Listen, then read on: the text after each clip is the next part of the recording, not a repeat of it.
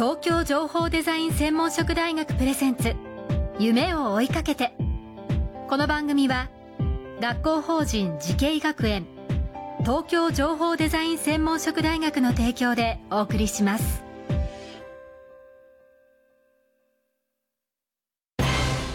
こんな未来あったらいいな。こんな世界できたらいいな。情報とデザインの新しい学びをクリエイト。才能と未来を共に育てる学校法人慈恵学園東京情報デザイン専門職大学。オープンキャンパス開催中。詳細はホームペー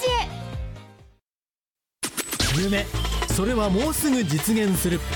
新しいコンセプトとテクノロジーであなたの才能と未来が開花する。学校法人慈恵学園東京情報デザイン専門職大学プレゼンツ。夢を追いかけてばんは安藤博樹です。この番組は各界のトップ世界に誇るリーダーたちとともにこれからの時代を担う若者たちへ夢と希望をお届けします。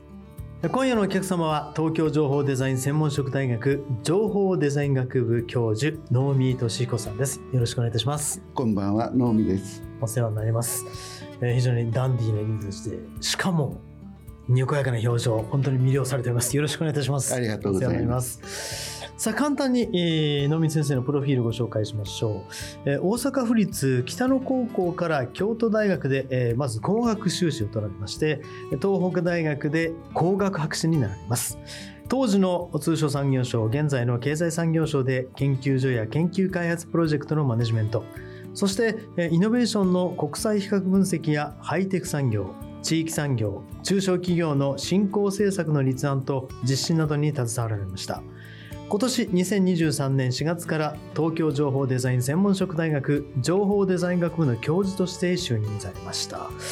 えーいわゆる旧、まあ、通産省現在の経産省で、まあ、お仕事をされたということなんですが具体的にはどのようなお仕事をさせていただけますか、あのー結構幅広はい。くやってきておりまして、はいまあ一言で言えばハイテク産業の振興なんですけれどもそのためにはまあメインの仕事としては研究開発予算を大蔵省に説明してこう取ってくるみたいな仕事がたくさんあります。今の、まあ、財務省ですね。そうですはいはいはいでそれ以外にあのハイテクをまぐ、えー巡る通商摩擦っていうのは80 80年代も盛んでしたので、はいえー80年代の終わり頃、まあ、通商摩擦で日本のおーハイテクがダンピング輸出されているとい。うので、ヨーロッパからあー課税されていましてですね、それを現地生産に切り替えたら通常はもうダンピング課税されないはずなのにそれにも課税するというう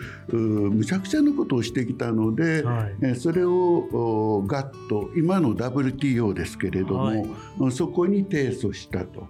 でこれであの無事勝訴してまいりました。いわゆるそういうね技術的なものの輸出そういうことを含めて調整をされてそうですね。それをまあ正す是正するといったようなお仕事、あはい。そういうお仕事をされだてたとからあの当然産業界がどんどん進んでいく、はいのがメインな仕事なんであのメインなんですけれども、国としてはその道をこう開けて道そのちゃんとハイテクがまっすぐにこうバーッと伸びていくようにいろんなところをこう道を整備していくということが大切かなということです。だからはい。例えば安全規制みたいなことについてもですね、関係したことございまして、はい。はい。えー環境問題の中でフロン対策ということで代替フロンというのが出てきたんですけれども、古いフロンについてはあ規制が緩和されていたんですが、はいこの新しい代替フロンについてはあほっとくとものすごく厳しい規制になってしまうんですね。はいえーそれで、えー政令であるとか省令であるとかを改正して、えーその規制緩和をしてはい代替フロンが使えるようにしたというふうな仕事もしております。まさにこう技術と社会を橋渡しはい。といったようなことそうでしょいうことねでございます。はい。さあそんなあの先生なんですが実際にこう小学生の頃とか、はい。学生時代はい。どのように過ごされてたんですか？あのね、小学校の頃はもう囲碁とか将棋とか大好きで、はい。それからまあ中学高校はもう純粋に理系でしたね。うんうん。あの数学とか物理なんかが、あー大好きだったんですけれども、大学に行った時にやっぱりあの、まあ、当時公害問題っていうのもございましてまあ、公害問題から環境問題っていうふうに変わってくる頃なんですけれども、ある意味で就職の時、はい。えー一つは普通に、えーメーカーでうん技術者としてややっていく就職先もお受けていたんですけれども、はいもう一つ通商産業省ではですね、はい。えー理系要するに工学部の人間であっても行政官として活躍できるという話を聞いてですね、はい。でとにかくそのお全く知らない世界、はいはい。国会だとか政治とか全く知らないとこが一体どうなってるのか知らないから飛び込んでみたいなと思って、はい。えー飛び込んでみたということでございます。ある意味こう理系的なアプローチですねそういう意味で言うと、あでも実際いかがでしたか？いやー個人的には、あーそれはメーカーで普通に技術者とやってた方はい。がはい。収入はきっと良かったと思います。はいはいはい。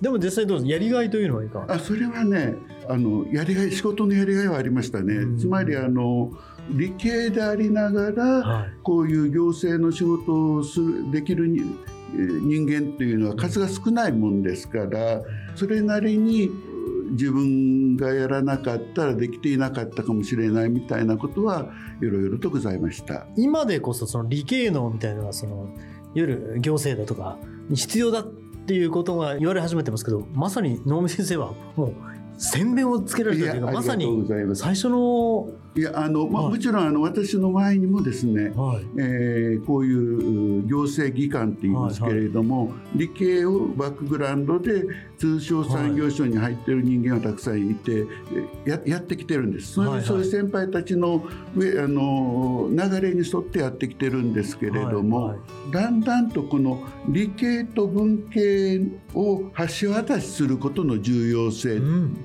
というのが世の中に知れ渡ってきた。はい。あるいはその同じ行政機関の中でも自分の頭の中で経済とかあー経済学あるいは社会学みたいなことをお勉強してですね、はい。えーそのお両方考えながらあ仕事をしていくという人間がうん。だんだん増えてきたような気がいたします。はいいやあのすごく大切な分野にこれからもっともっと大切になってくると思いますのででは、えーそういったえー分野が10年後20年後どんな発展をしていくのかその話はまた次回に伺いますまた次回よろしくお願いいたしますえー今夜のお客様は東京情報デザイン専門職大学情報デザイン学部教授能見俊彦さんでしたありがとうございましたありがとうございました。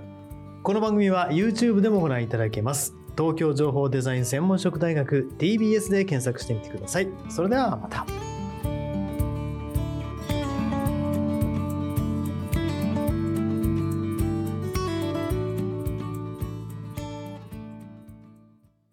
情報工学と人工知能。